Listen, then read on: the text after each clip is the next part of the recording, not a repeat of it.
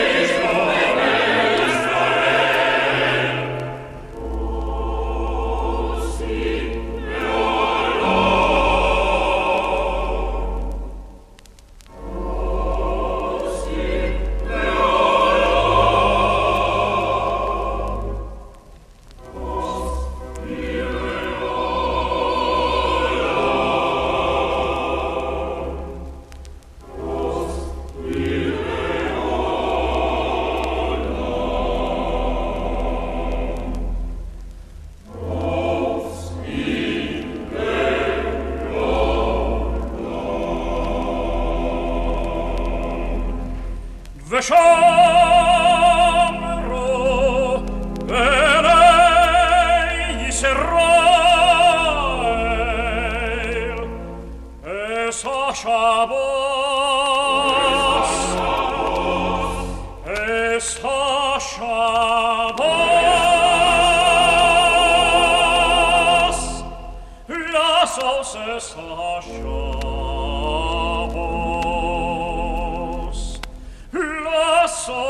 só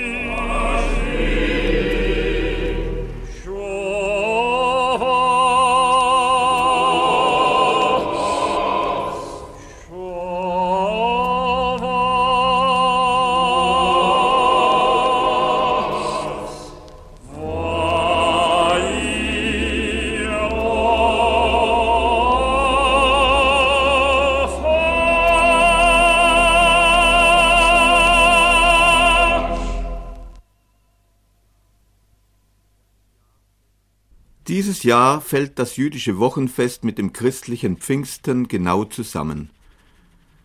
Beide Feste sind auch miteinander verwandt, da sie den Geist zum Inhalt haben, den göttlichen Geist.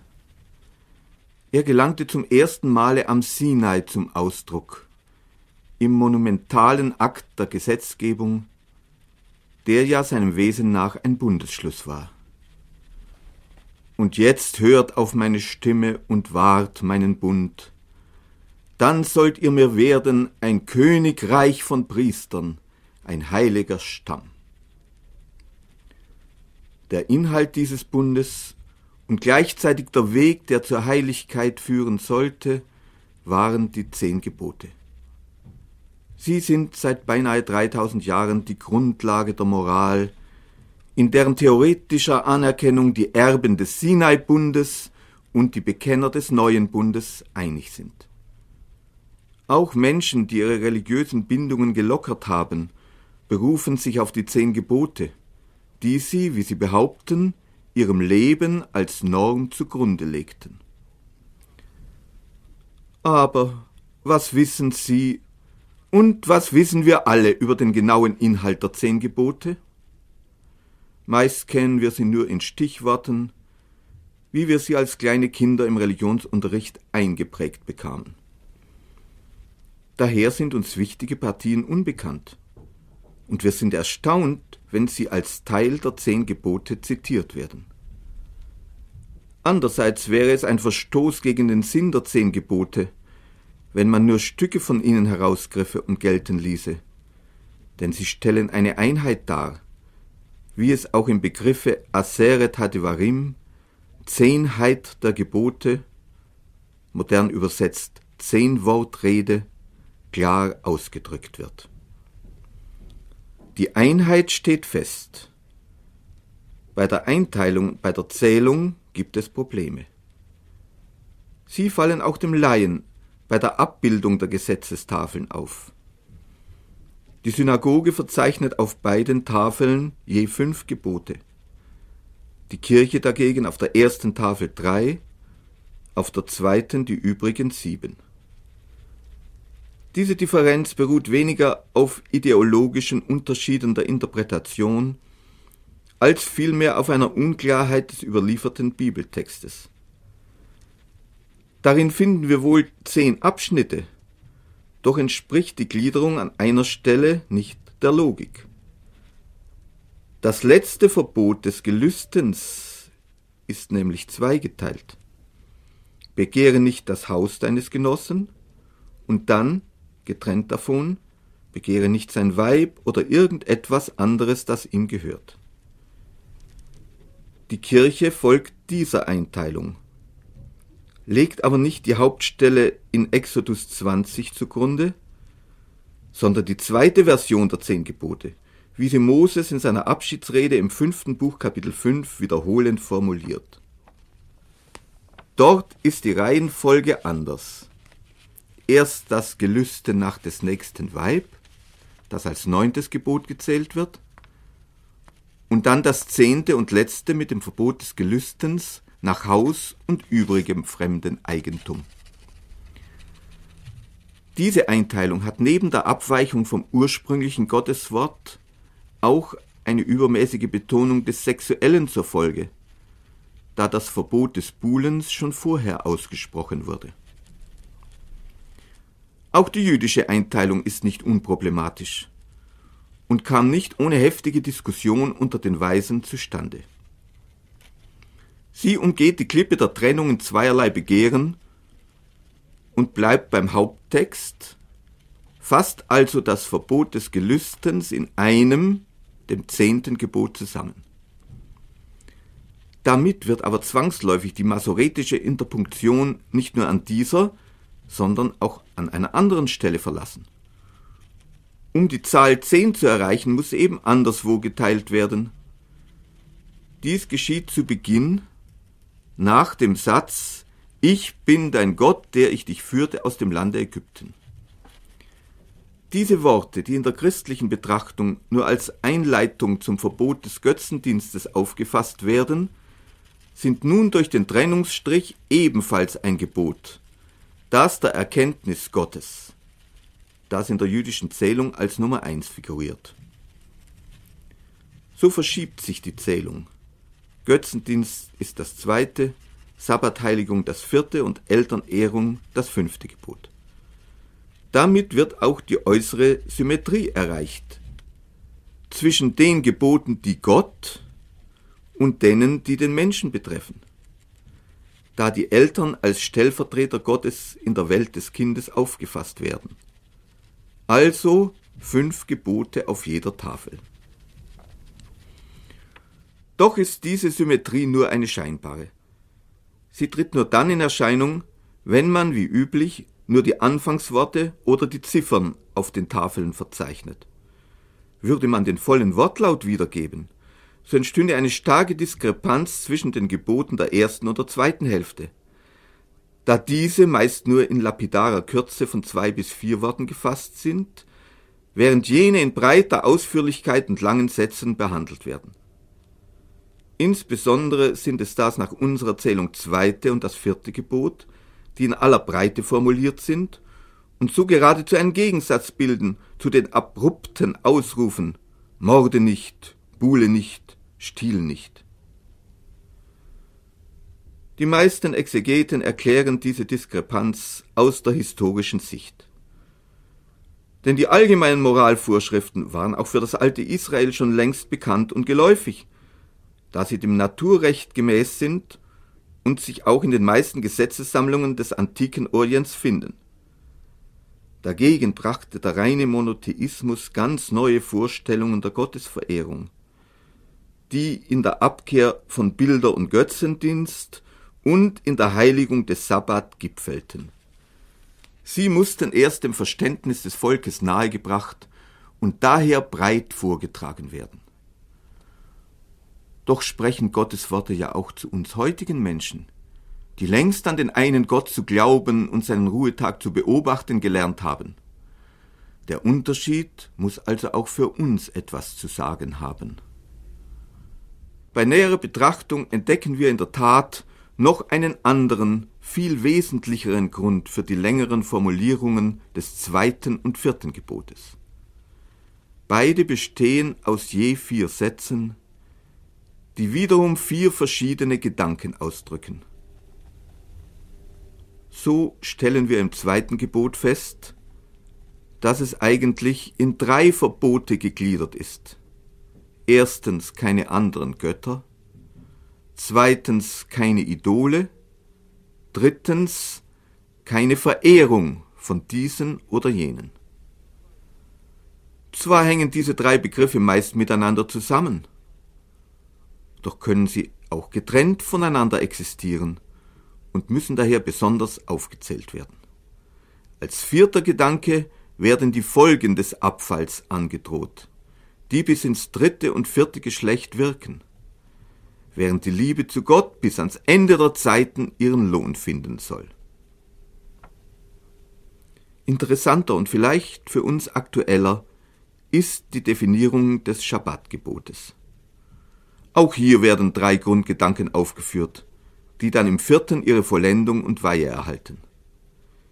Erstens Verbot der Werkarbeit, zweitens Ruhe für Mensch und Tier, drittens gleichzeitige Ruhe für alle an dem einen und demselben Tage. Und schließlich die Heiligung dieses siebenten Tages in der Imitatio Dei. Der erste Punkt, das Verbot der Werkarbeit, war in der Antike eine revolutionäre Neuerung aber heute ist es bei allen Kulturstaaten in der Zwangssonntagsruhe gesetzlich verankert.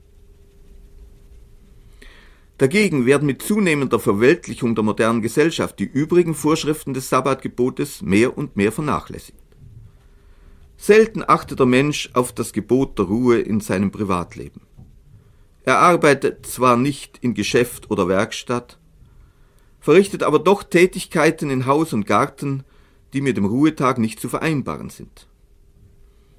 Am stärksten gesündigt wird jedoch gegen Punkt 3, die gemeinsame und gleichzeitige Ruhe aller Geschöpfe. In diesem Zusammenhang sprach einmal ein katholischer Theologe von unchristlichen Berufen. Denn ganze Berufszweige sind dazu verurteilt, den Feiertag regelmäßig zu entweihen, wie das Gaststättengewerbe, die Vergnügungsstätten und öffentliche Verkehrsbetriebe. Und hier erhebt sich die prinzipielle Frage. Darf ich von meinem Nächsten verlangen, auf den Sabbat zu verzichten, damit ich selber den Sabbat angenehmer und abwechslungsreicher genießen kann? Die Antwort des göttlichen Gesetzes lautet klar und unzweideutig Nein. Zur Hervorhebung gerade dieses Problems hat Moses bei der Wiederholung der zehn Gebote im Deuteronomium diesen allgemein gültigen sozialen Charakter des Sabbats noch besonders unterstrichen. Damit ausruhe dein Knecht und deine Magd dir gleich oder genauso wie du. Und wer ein feines Ohr für die Untertöne des Gotteswortes hat, wird in dem hier verwendeten Ausdruck Kamocha dasselbe Wort entdecken wie in Verhaftalereacha Kamocha. Du sollst deinen Nächsten lieben, denn er ist wie du. So wird der feinfühlige Mensch im Ausnutzen fremder Dienstleistungen am Sabbat einen Verstoß gegen das Gebot der Nächstenliebe empfinden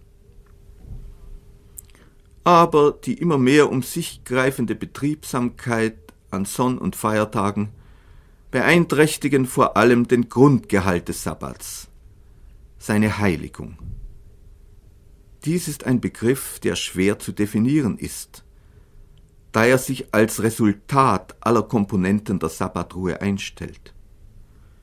Er ist im christlichen Gedankengut als Tag des Herrn wiedergegeben. Und in den Kinderlesebüchern steht wohl noch das alte Gedicht darüber mit dem Endreim Nur Stille nah und fern. Sieh, die Stille ist es, in der sich die Heiligung des Tages kristallisiert. Aber wo finden wir heute die Stille, die der alte Dichter noch erlebte? Auch auf den entlegensten Dörfern rattern am Sonntagmorgen schon die Motoren, die dann den ganzen Tag ihr gastig Lied weitersummen. Wir sehen, dass das Sabbatgebot durchgreifend und geradezu rigoros für unsere heutigen Begriffe ist. Es wird auch nur noch von orthodoxen Juden und Angehörigen einiger christlicher Splittergruppen praktiziert. Aber göttliche Gebote behalten ihre ewige Gültigkeit auch wenn man sie gering achtet und nach dem jeweiligen Zeitgeist modifiziert. Nach einer angespannten Arbeitswoche fordert der Lebensrhythmus die Entspannung, und diese bietet ihm die Sabbatruhe nach dem biblischen Gebot. So konnte das Wort geprägt werden, dass mehr noch als die Juden den Sabbat hüteten, der Sabbat die Juden behütet hat. Auch in den schwersten Drangsalen und Nöten hat dieser Tag ein solches Maß seelischer und körperlicher Regeneration verliehen, dass die Widerstandskraft während der langen Jahrhunderte der Diaspora erhalten blieb. Aber der Sabbat bietet mehr als Ruhe, Erholung und Entspannung. Er verbindet den ans irdische gebundenen Menschen mit dem Transzendenten, mit dem göttlichen Walten. Seine Ruhe entspricht der des Schöpfers, am siebenten Schöpfungstag in der Enthaltung alles schöpferischen Tuns. Dies ist Heiligung. Aber auch die Arbeit an den sechs Wochentagen soll Heiligung sein. Und in seinem Werk erfolgt ebenfalls die Angleichung an Gottes Schöpfertum. So ist der Sabbattag zwar anders als die übrigen Tage der Woche, aber ihnen doch in der Aufgabe wesensgleich. Heiligung des Lebens in allen Bereichen, in der Arbeit sowohl wie in der Ruhe. Daher nimmt zwar der Sabbat im Zehngebot sehr viel Raum ein, gilt aber doch nur als eines von den zehn. Erst in der Harmonie der gesamten Lebensführung gewinnt der Sabbat seinen besonders edlen und vollen Ton. und andererseits strahlt von der rechten Sabbatfeier der Glanz des Edlen und Reinen, des Heiligen und Gottgefälligen auf das Leben der Woche aus, in seiner Vielfalt und Beglückung im Werk. Die Zehnwortrede ist von tieferem Gehalt, als wir sie in Erinnerung haben. Nur wenig von ihrem Gedankengut konnte in dieser Ansprache gebracht werden. Diese Grundlage menschlicher Kultur und Gesittung ist es wert, dass man ihren genauen Wortlaut kennenlernt und darüber nachsinnt. So möchte ich zum Abschluss die deutsche Übertragung geben, wie sie Buber Rosenzweig in enger Anlehnung an Sprache und Rhythmus des hebräischen Textes gefunden haben. Und unmittelbar darauf das Original. Exodus Kapitel 20, Vers 1 bis 17 in der Rezitationsmelodie, mit der die zehn Gebote in der Synagoge am ersten Tage des Wochenfestes vorgetragen werden. Ich bin dein Gott, der ich dich führte aus dem Land Ägypten, aus dem Haus der Dienstbarkeit. Nicht sei dir andere Gottheit mir ins Angesicht. Nicht mache dir Schnitzgebild und alle Gestalt, die im Himmel oben, die auf Erden unten, die im Wasser unter der Erde ist.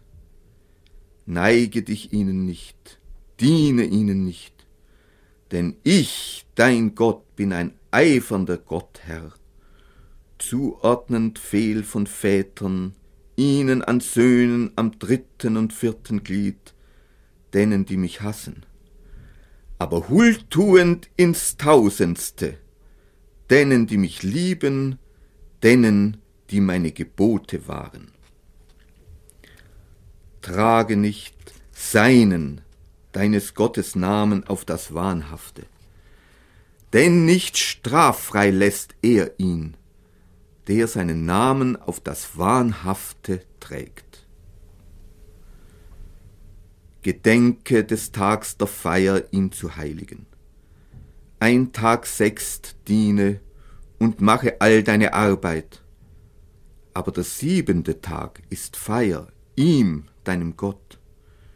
Nicht mache aller Art Arbeit, du, dein Sohn, deine Tochter, dein Dienstknecht, deine Magd, dein Tier und dein Gast sasse in deinen Toren. Denn ein Tag sechst machte er den Himmel und die Erde, das Meer und alles, was in ihnen ist, und ruhte am siebenten Tag.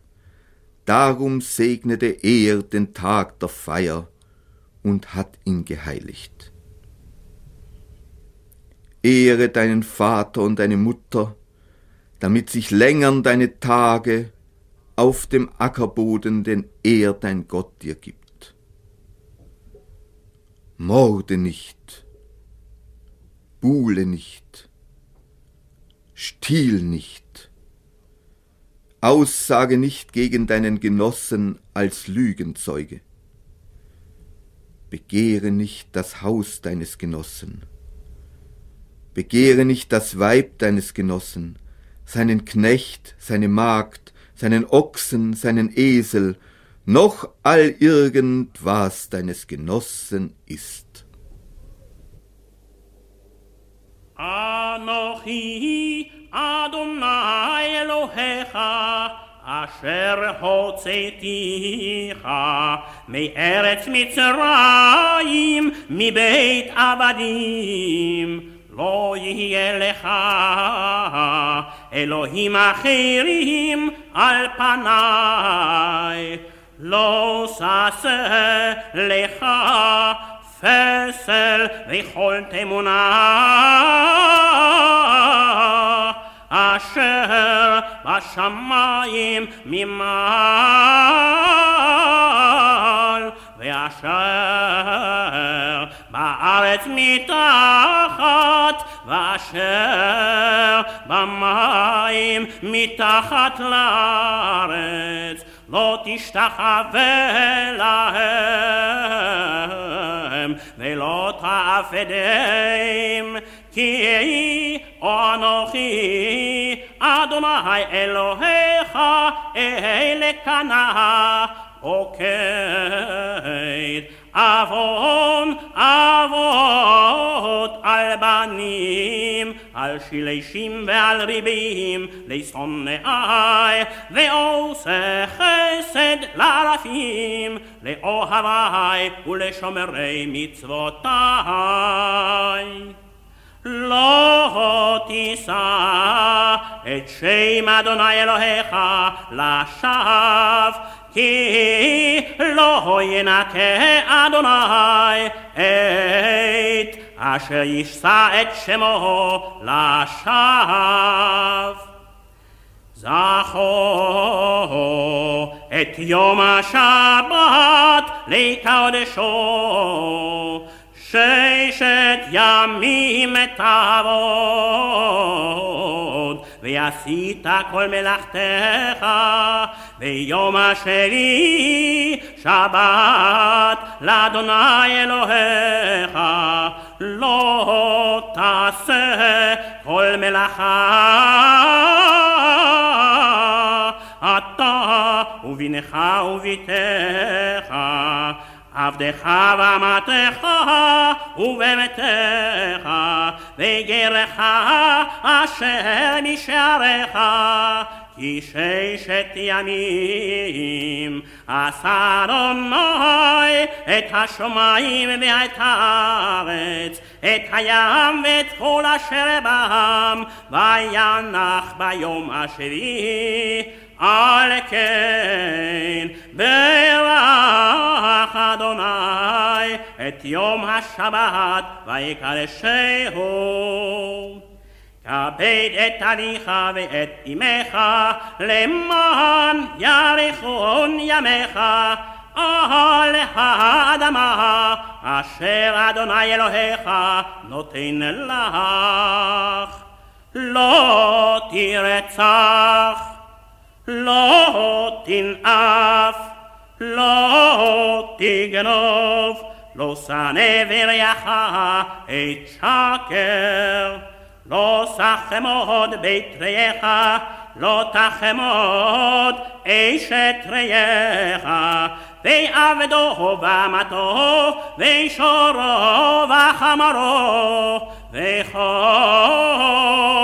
אשר לרעך.